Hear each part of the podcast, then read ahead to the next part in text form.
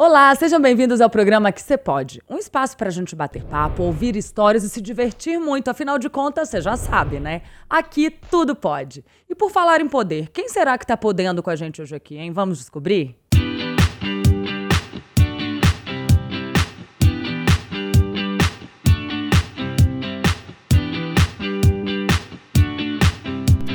Ela é analista comportamental, especialista em reprogramação neuroemocional e ajuda as pessoas a encontrarem o seu propósito de vida. E aí, vocês já sabem de que eu estou falando? Dela mesma, Ingrid Vilela. Seja bem-vinda ao programa que você pode. Ai, que delícia ter você aqui. Que honra ter aceitado o nosso convite, porque eu sei que essa mulher, gente, tem bagagem, viu? E vai trazer muito conhecimento pra gente aqui hoje, tenho certeza disso. Fico lisonjeada com a oportunidade. Amo ser entrevistada por Erika Araújo, uma das melhores entrevistadoras de verdade. Ah, e estou muito honrada de verdade, porque a gente tem muito ao que falar hoje, né? E aqui você pode. Ai, que bom. Vamos começar do começo? Eu sempre brinco com isso aqui, né? Não tem como não começar sem ser do começo, Fato. né? Mas eu adoro ouvir as histórias, porque é super importante a gente saber como a pessoa chegou até ali, né? Eu adoro ouvir essas histórias, né? A gente aprende muito e. E tudo faz sentido, né? Uhum. e tem a ver com o propósito de vida. Sem dúvida. então, desde pequenininha, eu era muito curiosa em entender por qual motivo, diante da mesma circunstância, pessoas elas respondiam de forma diferente. A reação era diferente. Então, muito pequenininha mesmo, eu isso tinha aguçado em mim. Depois eu fiz uma formação em direito e sempre fui levando as matérias extracurriculares para entender sobre comportamento, sobre a mente criminosa e muitas coisas mais, psicologia jurídica. E aí eu adoeci, né? Fui fazer um check-up, descobri uma das seis enfermidades que eu já tive, né? uma seis. enfermidade grave, foram seis e algumas crônicas e sem cura pela medicina. E essa primeira que eu tive, que é nefrocalcinose, meus dois rins estavam virando pedra. Ali, é, eu vivi um, um, processo bastante profundo, né, de estar diante de um impossível. Até então não tinha experimentado isso.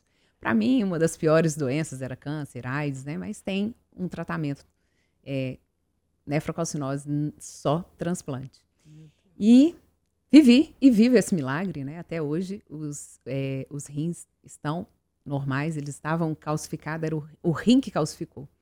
É, e aí, passando por essas enfermidades, também tive outra, que é uma enfermidade autoimune, que chama-se síndrome de BC. E ali eu cheguei em fase terminal até descobrir o que era a doença. Para a medicina também não tem cura, tem uma medicação que se toma até o último suspiro e tem 14, vai fazer 14 anos que eu não tomo nenhuma medicação para BC e não houve reativação da doença. Mas é um milagre. são vários milagres. Inclusive, isso ajuda muito na, naquilo que eu faço. Quando chega um cliente, hoje vou ainda falar o que eu faço, mas quando chega um cliente assim, tão desanimado da vida e tão desacreditado de tudo que eu vivi de milagres, é de, realmente é olhar e falar, é tudo é possível, né? Tem é, jeito. É, para a medicina mesmo, eu, o, o nervo óptico foi atingido da minha visão, mas a visão não. Então é como se eu fosse cega, só que eu enxergo. E aqui, até essas madeixas aqui, também é milagre, caía de tocha. Enfim, Cabelo usei fralda, caía. oxigênio. É. Eu tive muitas coisas. E aí depois restabeleci, tive uma tuberculose muito grave, quase perdi meu pulmão esquerdo. E posteriormente, eu tive 1% dos AVCs, que é uma trombose cerebral de seio venoso. E durante todo esse processo ao qual eu estava vivendo essas dores né, é, físicas de enfermidade muito grave e ouvindo sempre dos médicos, não pode, não tem o que fazer, não tem coisa que a medicina não alcançou. É, ver as pessoas me velando viva, porque quem me via quem ia me visitar era um olhar tipo, não tem mais o que fazer. E se eu ficasse focada também no que os exames diziam, no que o meu corpo apresentava, eu também seria mais uma a desistir. Mas eu realmente não desmerecia o que estava acontecendo, mas contemplava o que eu estou fazendo hoje. Era um futuro, né, de uma visão otimista de futuro, onde eu dizia, no meu caso, houve cura, no meu caso, eu vivi esse milagre. E aí, depois de ter experimentado as dores é, físicas, eu também experimentei dores emocionais decepção com as pessoas que eu mais tinha feito por elas. E foi uma dor também que me fez refletir sobre essa associação à dor física e à dor emocional, que também reflete no físico. E eu busquei inteligência emocional. E ali, diante daquela maior decepção, eu encontrei aquilo que eu mais almejava, que era o meu propósito de vida. Que é aí, dentro da inteligência emocional, não só para mim, eu fui buscar para mim, para saber entender tanto, me compreender melhor e saber lidar melhor com as pessoas. É o que hoje mais eu faço, auxiliar pessoas a identificar né, o que há de potencial interno e o que precisa neutralizar. Então, a reprogramação neuroemocional é que o nosso cérebro ele sofre uma neuroplasticidade. Tanto que tem coisa que você gostava e hoje você não gosta mais, e vice-versa. Então, essa mudança é possível, principalmente quando o inconsciente entende que é para o seu melhor. E aí é neutralizar aquilo que não processou tão bem, compreender melhor e trazer para um equilíbrio. A sua história faz a gente refletir sobre exatamente as dores da vida, né? Porque ninguém quer sentir dor, né, Ingrid? Verdade. Nem física, nem emocional. Mas que às vezes as nossas dores levam a gente para o nosso Fato. destino, né? É Se você real. não tivesse passado por tudo isso, talvez hoje você não estaria. É, você não seria a mulher que você é, real. não teria tanto conhecimento sobre os, os assuntos que você tem, não ajudaria tantas pessoas, né? É, principalmente tem alguns profissionais que mandam clientes que que são tão desafiadores que falam assim: ah, não, isso é problema demais, só você para dar conta, né? Eu não dou conta disso. Eu amo poder auxiliar pessoas que também têm esses desafios, tem vários cases de sucesso, a começar realmente dessa reprogramação neuroemocional. E uma coisa interessante, eu contei as quatro enfermidades, né? Hum. E enquanto eu estava no auge da minha profissão, vivendo, porque a minha profissão é a minha missão de vida, né? Vivendo assim um êxtase da realização profissional, fazendo vídeos para o Instagram, eu vi que eu colocava muito a mão no pescoço e eu sabia que era um sinal. E aí eu fiz um caminho neural, que a resposta vem em três dias, coloquei isso diante de Deus também, porque depois de tudo que eu passei, não tem nem como não acreditar em Deus, né? Tem um porquê de alguém não acreditar e tem um porquê de acreditar, né? E, e, eu realmente não tenho dúvida, porque até mesmo quem não cria, médicos que eram né, ateus ou, ou agnósticos e falando, olha, realmente, dentro da medicina nada se explica só por esse Deus que você diz. E, e aí eu experimentei algo muito diferente, porque doente é, com câncer, é, eu fui nos maiores especialistas daqui de Belo Horizonte e eles disseram a mesma coisa: você vai perder a sua voz. Porque onde o câncer estava localizado era um câncer de tireoide. Né? É, é, o fato de colocar as mãos no pescoço era o corpo já sinalizando que precisava de uma atenção. É uma doença sigilosa, não causa dor. Tanto que os médicos falavam assim: como que você descobriu isso aqui? Se você sentiu dor, vai procurar o que é, porque isso aqui não gera dor. E aí eu contava por quê. Não, é, é porque, não, não, não, é uma. Não tem, não tem nenhum sinal. Tem pessoas que às vezes morrem por outro motivo e na autópsia, por exemplo, vem que tinha câncer de tireoide e não sabia. Meu Deus. É. E aí eu falei, não, é porque. E é interessante, cada ano da minha idade eu condecoro com uma. Com, eu falo que é o ano tal, né? E nesse ano era um ano do essencial, que era para ficar aquilo que era essencial. E aquilo realmente não estava compatível com a essencialidade, né? E, e eu vivi, assim, e é muito raro o câncer de tireoide dar metástases, não é tão comum. Tanto que é considerado um câncer mais tranquilo. E os médicos, foi a primeira vez que eu ouvi uma voz de esperança de um médico. Ele, se você sobreviveu a essas, todas essas enfermidades assim, né? Esse, esse, esse AVC que eu tive, eu não tive nenhuma sequela. E, e tinha vezes que era 18 neurologistas tentando entender o que é que de fato aconteceu. E se superou isso tudo, ah, esse câncer de tireoide aqui não é isso que vai te parar. Vai tirar né? de letra. E por que, que eu entrei nesse assunto? Estar vivendo no propósito de vida é totalmente diferente quando a gente passa por um desafio vivendo no propósito. Ou até mesmo, o que mais aflige as pessoas não é nem estar vivendo, no, não estar vivendo no propósito. Uma, um dos maiores desafios da vida humana mesmo é quando ele sabe que ele não está nem no caminho para viver aquilo. É quando ele sente que está completamente disforme ali, né? Desconecto. Então, é, a sensação que eu tive, realmente a minha voz é mais de 90% do que eu faço, né? Ela é necessária. Mas eu tinha certeza que se eu sobrevivesse àquela situação, eu e sem voz, eu iria me reinventar, mas eu não iria deixar de fazer aquilo que me revigora.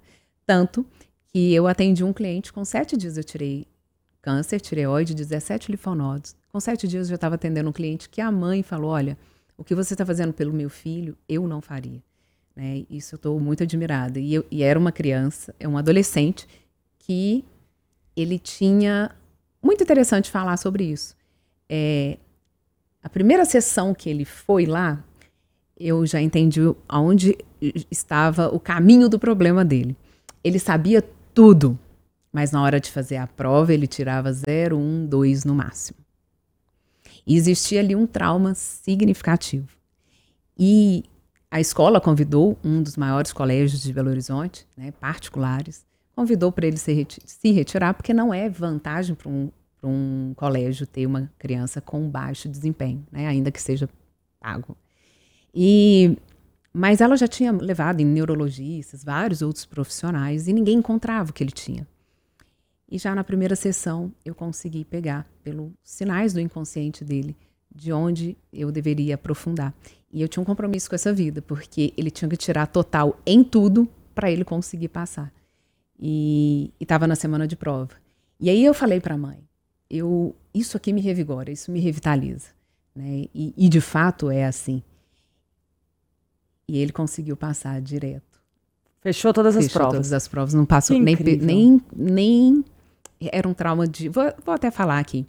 É, uma professora, quando a menor inteligência dele é a lógico-matemática, assim como é a minha última inteligência. Acho que é a hum, sua também, né? Também, com certeza. Eu fiz a análise de inteligências múltiplas dela. Essa parte de, de numérica nunca foi é, o meu tino, mas eu nunca perdi é, pro, nota porque eu sempre dediquei muito. Mas eu sabia que ia ter que gastar mais energia do que como você também, né, tem essa é, inteligência linguística. eu passava Isso, em todo, era destaque no colégio. Eu corrigia das minhas amigas, ia para minha, é. minha, eu avaliava para depois ir pro professor. Eu amava. Uhum. Que é a fluidez, que tem a ver com a sua maior inteligência mesmo. E, e aí, é, ele não conseguiu resolver a questão de matemática, foi bem no início, quando ele teve que aprender sobre somar e tudo. E ele inter, interferiu três vezes com a professora, porque de fato não é a maior inteligência dele. E naquele momento a professora disse que ele era o rei do erra tudo. E ele catalisou ali. aquilo ali, porque não nem sempre eu sou uma pessoa assim, depois de tanto estudar, de ir a fundo sobre a mente humana e as reações, nem sempre é só sobre o outro, né? Muitas uhum. pessoas falam: ah, a internet mata. Ah, as pessoas não. O bullying vai só se configurar com essa extremidade se já existe internamente algo fragilizado. Certo. Porque se um dia eu atendi uma, até uma cliente expliquei para ela, né? É, se falasse algo que já não fosse uma dor ou uma dúvida dentro de você, não teria não teria enraizado. Sim. Né? E aí ela até deu um exemplo, ela falou: "Ah, meu primo sempre me chamava de loura burra, mas eu nunca fui loura, então nem me importava, não sentia". Mas onde que no momento ali do seu é, tratamento, né, você consegue identificar esse Ótimo. tipo de trauma? Porque assim, né, todos nós somos cheios de traumas. Sim, temos. Mas em, é, em algum momento ali, né, isso está dentro do, do, seu trabalho, né, Ingrid? Exatamente. É, você identifica através de de alguma sessão? Como Sim. que funciona? Como que, Ótimo. Como que a pessoa te leva, né, para que você consiga identificar esse trauma e tratá-lo? Excelente. Geralmente vem da pessoa, porque eu falo que o, pré-requisito para ser meu cliente é ter a necessidade de melhoria. Sim. Então eu tenho cliente de 9 anos e de mais de 70 anos de idade. E a metodologia é a mesma, às vezes a minha abordagem na linguagem vai ser diferente de acordo com a idade. E até a uhum. vestimenta, às vezes eu mudo também. Né? E aí, o que, que acontece? O cliente traz, às vezes, né, a, a sua dor ou a necessidade de melhoria. Muitas vezes ele vai trazer a pontinha do iceberg. E o que eu vou convidá-lo é colocar um snorkel e aprofundar para ver o que é que está lá, mais profundo. E, Por exemplo, eu chego com disso, uma queixa. Né? Por exemplo, só para gente, a gente passar para as pessoas entenderem. Eu chego com uma queixa. Ah, sei lá. Ah, eu, eu, eu sofro muito quando as pessoas me eu, eu, me sinto rejeitada quando a pessoa não me escuta, exemplo. Ótimo. Aí você come... É, essa é a ponta do iceberg. É ponta. Aí você vai lá um. E tem um porquê. Uhum. O porquê geralmente está associado com acontecimentos de 0 a 12 anos. Tudo o que acontece desde o ventre, então eu também tenho ferramentas que acessam a memória gestacional e intrauterina, aquelas memórias mais profundas, através de um caminho neural que não se perde a consciência, igual a gente está conversando aqui. Porém, fecha os olhos só para ver as imagens e concentrar em si, e a gente conversa o tempo todo. Então, às vezes, é algo que, que nem foi aquilo que vivenciou depois que nasceu, mas originou-se lá. Tem ferramenta que dá para acessar a primeira vez que a pessoa sentiu aquilo na vida. E muitas vezes não tem a ver com o outro, tem a ver com aquela própria pessoa. Tem de uma cliente que ela estava com uma, um nível de ansiedade completamente disfuncional os pais da área da saúde, ninguém conseguia né, controlar. E aí, esses casos desafiadores chegam para mim. E quando vamos entender a primeira vez que você sentiu isso, e ela era bebê, tava, ela se viu bebê num berço, e ela queria pegar uma boneca que estava no nicho. E ela sabia que ela não tinha condições para pegar aquela boneca pela idade que ela tinha. E ela começou a chorar. Quando ela chegou, a, a, a babá chegou, e ela chorando, a babá tentando ver o que era. A mãe dela vem e ela vendo a cena. Só que ela também não falava, ela tinha meses. E só que naquele momento ela se sentiu inferiorizada, diminuída, ela se sentiu impotente e incapaz. Ótimo. Passou, isso configurou, e ao longo da vida dela, alguns acontecimentos foram, foram vindo e ela reafirmando isso. E onde que isso eclodiu? Quando ela tinha que tomar a decisão pelo vestibular. Os pais e a família, muitos da área da saúde, ela queria fazer medicina, mas ela tinha dúvidas se era um desejo dela ou se era influência do meio que ela vivia. E diante daquela situação, ela foi se sentindo impotente, ela foi se sentindo incapaz, e detalhe, ela é de uma estatura toda minhonzinha, sabe? Toda delicadinha. Então, ela sempre foi a menor da turma. Então, aquela inferioridade ali no berço reafirmava ao longo da, da trajetória e cada vez mais tomando força. Então, quando a gente acessa essas memórias e compreende melhor, porque é voltar na cena, ver como viu, ouvir como ouviu, sentir como sentiu, mas trazer uma solução para aquilo. Isso traz para um eixo de equilíbrio. Não é tirar. Significa? Isso. Uhum. É um reeducar. Certo. Quem fala que tira está mentindo. Não tira. E a gente nem deve tirar. Nem tristeza, nem ansiedade, nada. Mas é.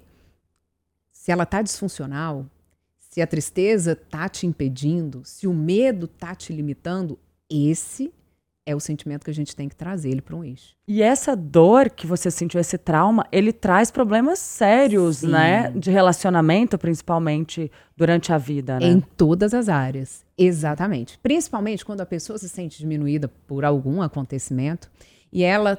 Porque é o que eu mais digo: não importa o que vem do outro. O que mais vai trazer um efeito danoso é como a pessoa considera aquilo. Um exemplo prático: eu tinha tudo para desistir da minha vida, porque o meu corpo estava perecendo, os exames eram os piores indicativos, os especialistas ninguém acreditava e nem me poupavam daquilo. Quem ia me ver era só aquele olhar, era um velar, ser velada viva, literalmente. Sinais de esperança não tinham. Mas eu elevei o meu pensamento ao futuro, que aí essa é uma parte boa do meu padrão comportamental e de grande maioria dos comunicadores, é ser otimista, mais motivador, né? A gente consegue, no meio do caos, ver um pontinho ali, né? Positivo, que toda perda tem um ganho. E aquilo a gente se fortalece. Então, eu, eu de verdade lembrei de alguns acontecimentos que eu tinha ouvido falar sobre milagres que Deus tinha curado, e ali eu me apeguei. Não, se ele fez isso, pode fazer na minha vida. Conseguiu. Então, por falta gente, de fé, não vai ser. E o que muita gente desistiria, que, tal, tal, que talvez tenha um padrão diferente do seu, né? Eu gostaria que você falasse sobre isso, sobre esses padrões comportamentais, né? Porque é, um, é, interessante a gente entender isso, até para conseguir conviver melhor com o outro, né, Ingrid? Isso é libertador mesmo, né? Libertador é libertar de uma dor. E conviver é uma arte, né?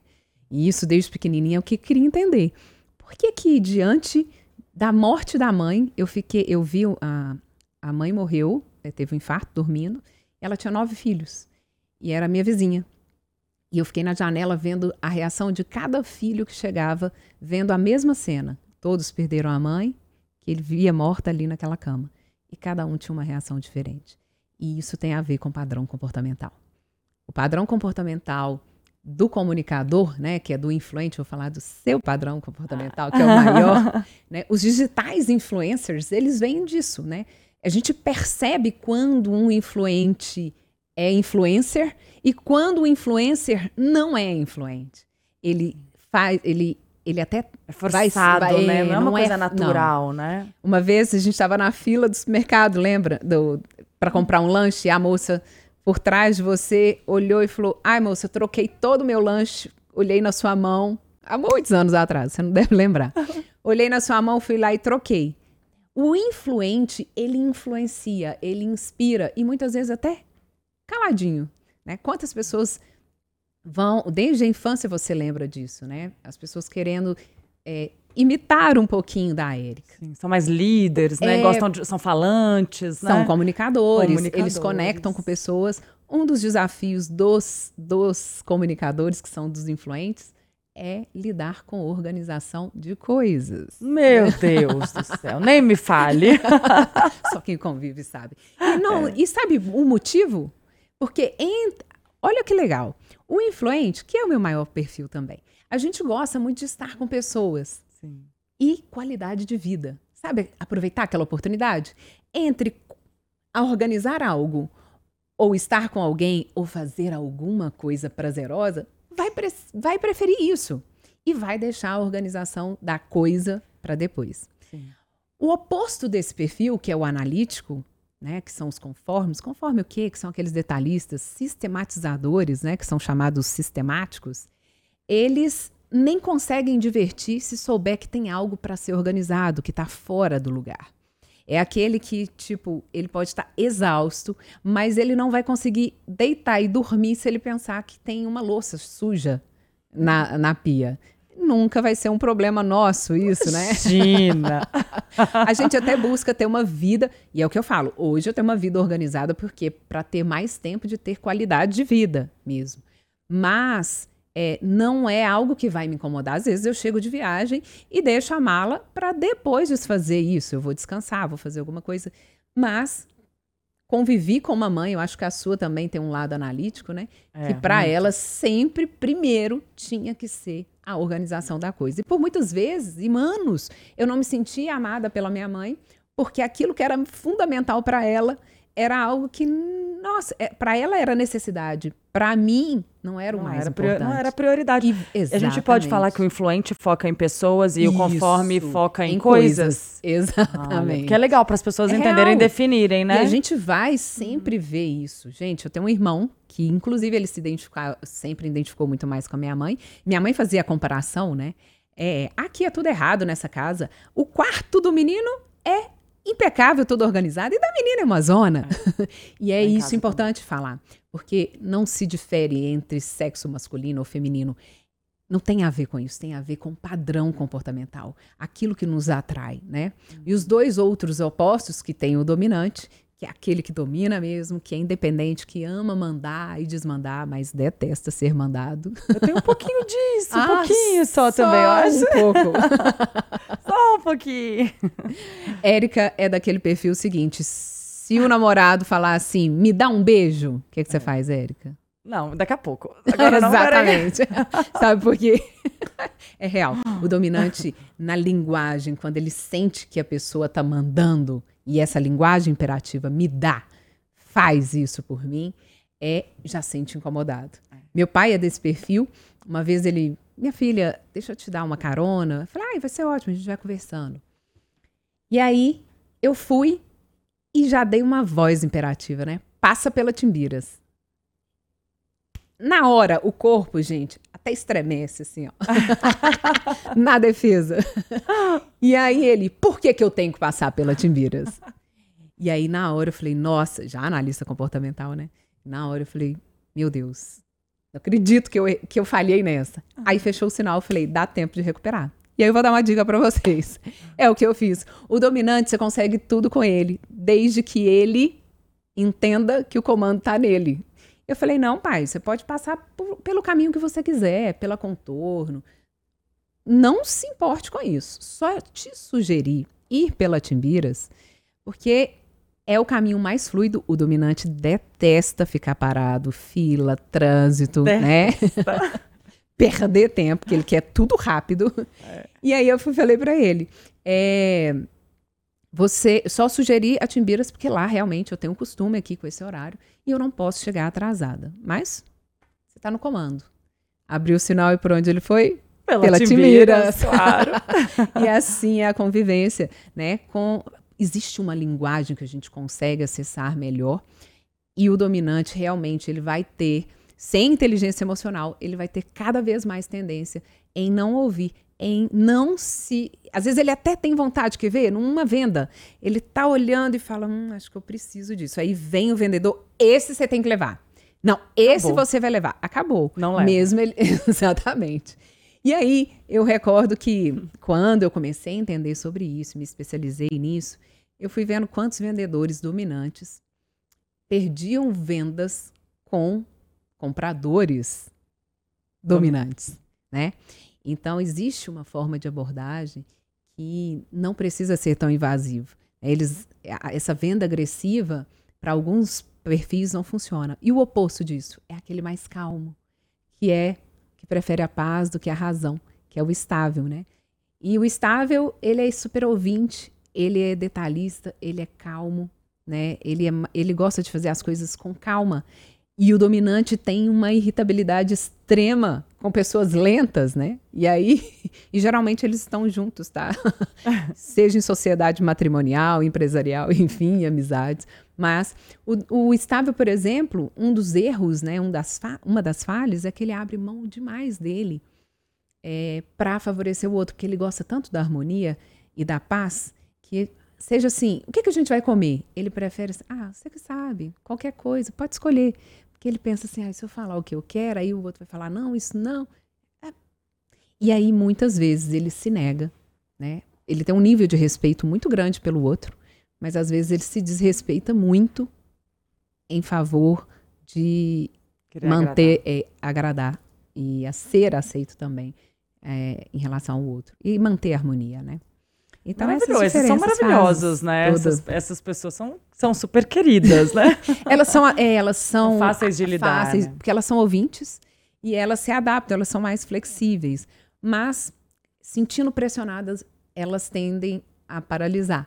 E as sabe? pessoas podem ter mais de um perfil comportamental? Sim, podem ter até três altos, né? Hum. É, entende? Todo mundo tem um pouco, é isso? isso intensidade cada um tem diferente? a sua. É.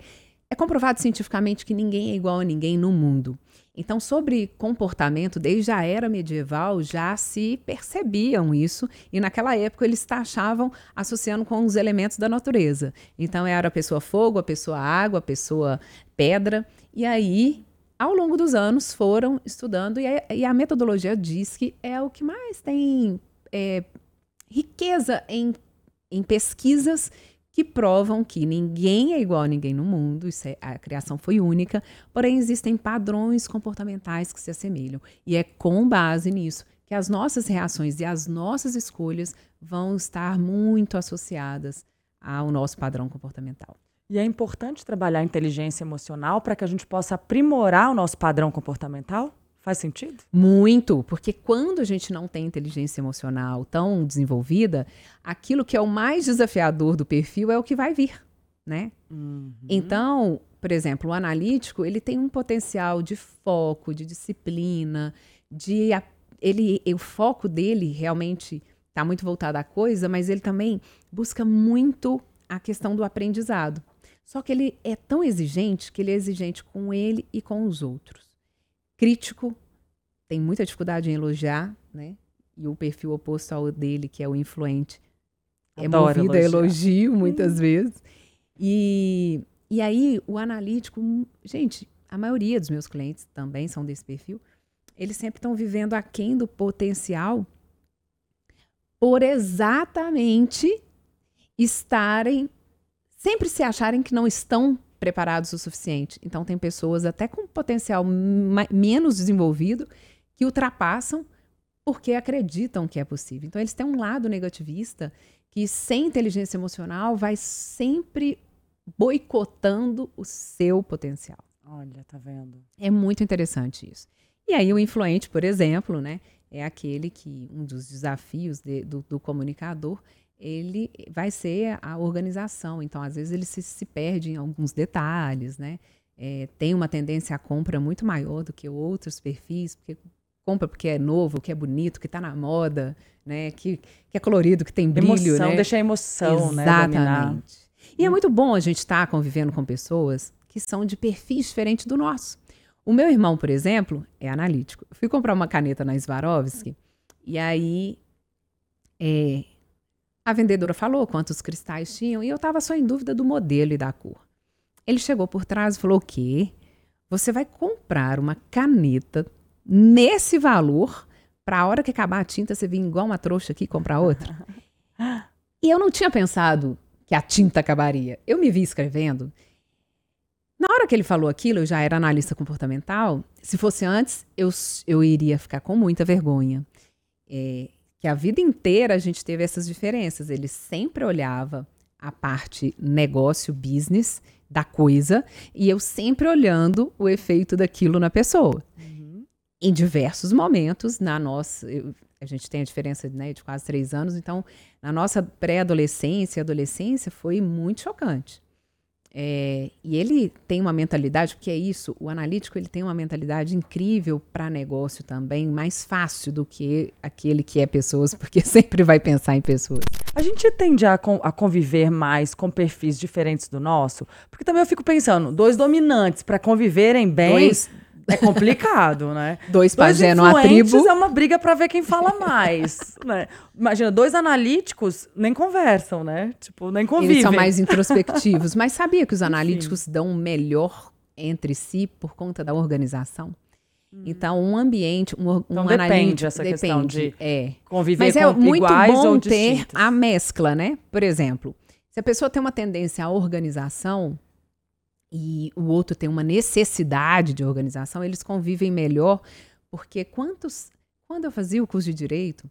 É... Que a gente ama. Eu amo de pessoa organizada. Eu, é, a gente ama o ambiente organizado, né? Mas Sim. não vai ser algo que a gente vai fazer com mais prazer, uhum, né? Se, e tem pessoas que fazem isso com prazer, com prazer. que são os analíticos. Eles Entendi. têm essa necessidade, né? E que eu enxergo, acho que às vezes a, a falta de um complementa com isso. O, um, o que falta em um tem no outro. Excelente. Há um isso? grande poder nas diferenças se soubermos lidar com isso.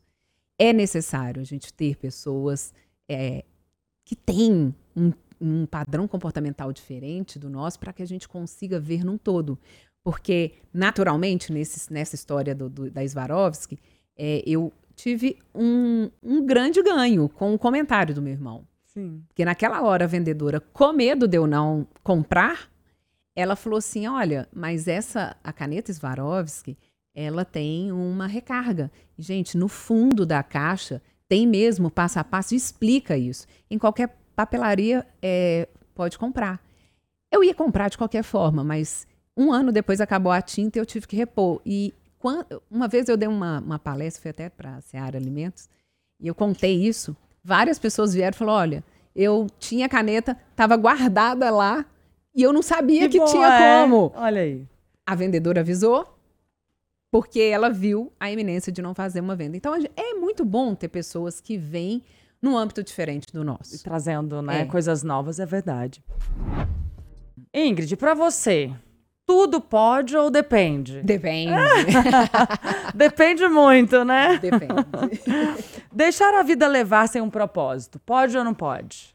É, essa é o, de verdade, é uma uma das piores escolhas humanas é você realmente não, não usufruir do seu máximo potencial, não desfrutar do que há de melhor, inclusive da sensação de realização e satisfação. E o, quando você encontra com o seu propósito de vida, as coisas fluem, porque internamente há esse acoplar, né? Então não pode. Viver não sem propósito, pode. não pode. Não mesmo. Deixar as coisas para depois. Pode ou não pode? Prioridades, né? Aí depende, né? né? É. é o que eu falo com os clientes. Muito comum na primeira sessão falarem sobre procrastinação, né? Querer melhorar. E nós temos essa tendência. Lembra quando você disse assim: ninguém quer sentir dor. O cérebro humano ele é, ele é doutrinado a nos tirar daquilo que é incômodo e nos conduzir àquilo que gera prazer, né? Mas nem sempre a gente faz só aquilo que a gente gosta, né? Então, dependendo do que for, é possível adiar, é necessário adiar, é necessário deixar para depois, mas dependendo do que for, é aquela oportunidade que não volta mais, né? Procrastinação pode ter efeitos Sim. Muito, muito negativos na nossa vida, né? Em várias áreas, inclusive. Então não pode. Não pode. Deixa, uh, desculpa. Ser ingrato, pode ou não pode? É outra coisa que isso é real, gente. Eu estudo muito sobre gratidão. É, o que eu ouço muito dos clientes é falando, né? O quanto eu aprendi sobre gratidão com você. Gratidão é reconhecimento. E em tudo dai graça, se a gente for né, olhar numa uma das mais, escrituras mais antigas que está na Bíblia, é, é agradecer. E o ingrato, olha, de verdade, eu ainda não vi exceção. Pessoas que têm potencial e que estão vivendo aquém do seu potencial têm um estigma de ingratidão ali. E é, e é muito interessante referenciar isso. Não quer dizer que você seja grato, que você esteja, é, tipo assim, me dei como satisfeito. Não. Você deu um reconhecimento, um valor para aquilo, sem perder a perspectiva de melhora. É sempre trazer para o seu inconsciente é, que aquilo ali valeu. Até para os seus planos no futuro, você precisa ter dados de que aconteceu. Mesmo aquela coisa ruim que aconteceu, tem um aprendizado. Tem como agradecer. Então não pode ser ingrato. Nunca. Esse também não. também não. Ser muito confiante, pode ou não pode? É muito bom a autoconfiança, né? Porque a autoconfiança te faz conquistar e, e até mesmo porque o cérebro humano ele é pouco explorado por nós, né? Pela capacidade dele, a gente usufrui até muito menos, né? Einstein uhum. usufruiu um pouquinho mais, né? Tem até estudos disso. É, enfim, Steve Jobs e outros. Mas é quando a gente a, a, tem esse auto esse, essa questão de reconhecer que você é capaz, que você pode, é isso que vai te fazer romper até mesmo as suas limitações. Agora, muito cuidado com os excessos, porque o excesso de autoconfiança, eu falo isso inclusive até no relacionamento amoroso. Se, se me perguntarem de o que, que você acha que é, tem a tendência de dar errado num relacionamento, é quando a pessoa confia demais, que vai ser para sempre, que nunca vai separar, que a confiança em extremo faz com que a pessoa estacione. E Na ali, zona de conforto. exatamente, deixa de aguar a plantinha. Ou às vezes até causa soberba também, né? Também. Quando a pessoa ah, se é. acha demais, é confiante É demais e tal. Às vezes elas, isso traz um pouco de arrogância, dependendo, né, do, do grau. Além da arrogância, até a, a falta do sensor de melhoria. Porque quando a gente tem um lado bom de sentir inferioridade, se, for, se você sente a inferioridade para te estimular a ser melhor, isso é ótimo. Tipo, não, posso ser melhor nisso aqui. Agora, a inferioridade que você se coloca muito aquém, quer se esconder ou parar, essa é disfuncional. Então, os dois paralelos aí, pode e não pode. E não po- pode e não pode.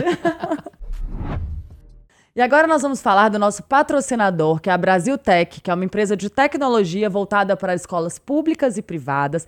E eles trazem um produto muito inovador, que são livros com o avatar da criança, aplicativos onde as crianças podem interagir e aprender ali, entenderem melhor sobre tecnologia.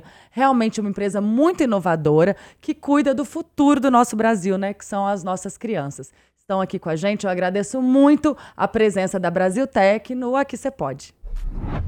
Ingrid, qual mensagem que você deixaria para as pessoas que estão sofrendo com relacionamentos, com traumas não resolvidos, que estão precisando realmente de ajuda com relação às emoções? Ai, que lindo isso.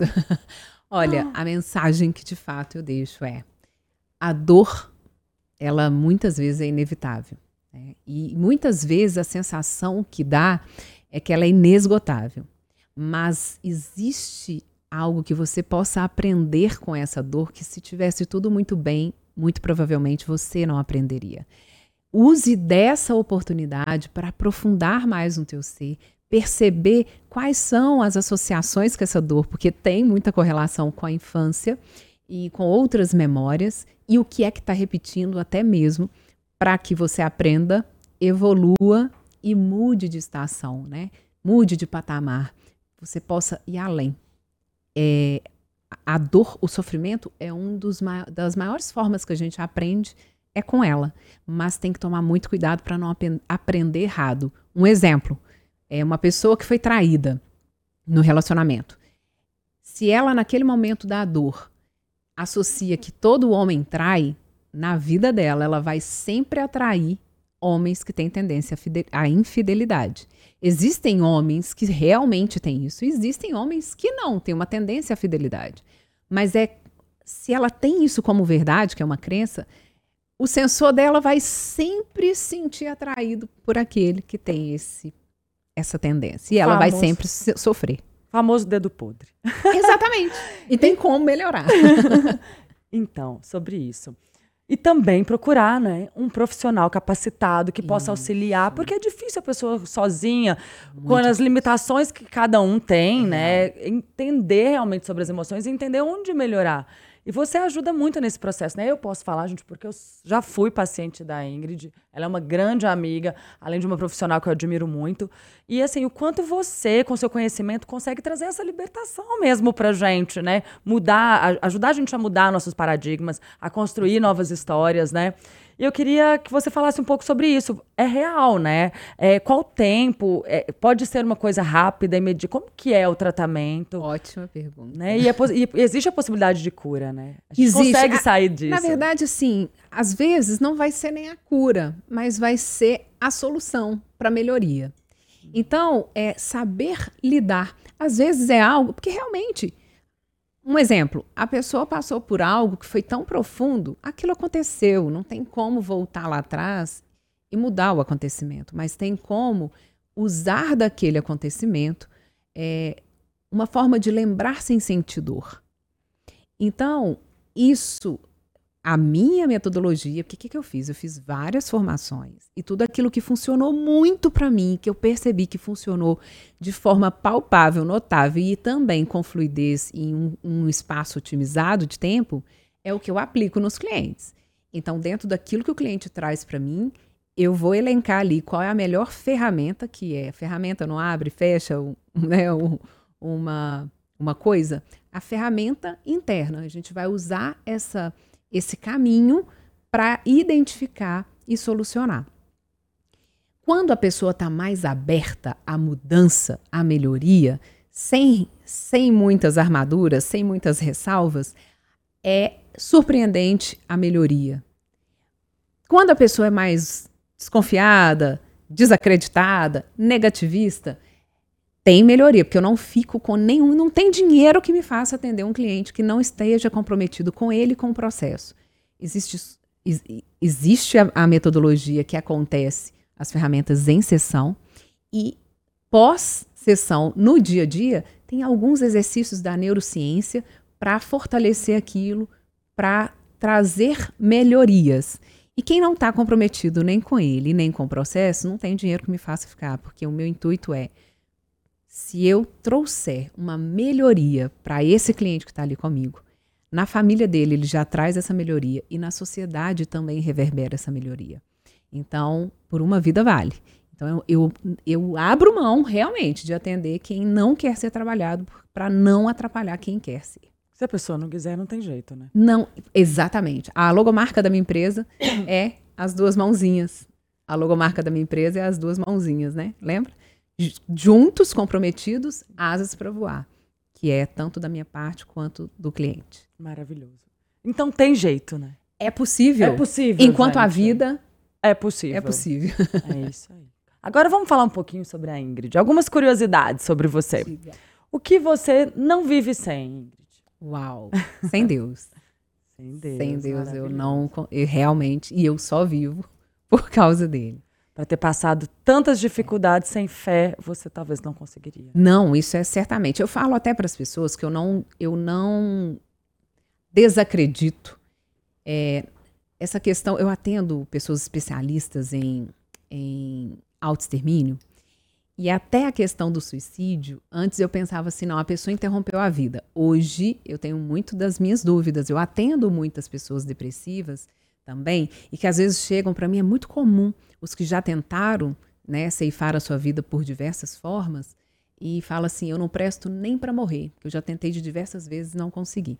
Então, trazendo isso para minha história, eu, eu realmente acredito que eu estaria viva, porque tem um propósito de eu estar viva, mas com a qualidade de vida que eu tenho e com tanta. É, com tantos milagres né, na minha saúde, eu não viveria nesse, nesse patamar se eu não tivesse tido tanta fé, otimismo, esperança e confiança. Realmente. E esperado o momento, porque teve coisas que foram imediatas, outras foi ao longo de um tempo. Do que para nós é tempo, mas para Deus é tratamento. Né? Uma mania. mania? Vamos lá. Hoje é alimentação saudável. Olha que mania ótima! Todos nós somos viciados, tá? Mas tem vícios que são mais funcionais. E aí, hoje é uma alimentação saudável, priorizar por isso. Um sonho. Casar e ter filhos. Ter uma família saudável, harmoniosa e que supera desafios e aprende e se fortalece. Alguém que te inspira? Uau, meu pai. Além de Jesus, é meu pai aqui nessa vida. Característica forte. Uau! Determinação, força, é, realmente, indiferente dos desafios. É, manter essa energia de eu vou até conseguir, persistência. Se hoje fosse o último dia, qual mensagem você deixaria? Uau, amei! Aproveite o máximo do que essa vida tem para te dar né, das oportunidades e crie muitas delas, porque tudo pode mudar de uma hora para outra. Aproveitai-vos dias bons para que saibeis suportar os dias maus. Maravilhoso. Ai, que pena, gente. Olha que delícia de conversa. Que delícia de pessoa, não é? Obrigada por ter vindo. Muito obrigada mesmo. Foi incrível a nossa conversa, como sempre. Incrível a sua participação. Obrigada por ter aceitado o convite. Mais uma vez te agradeço.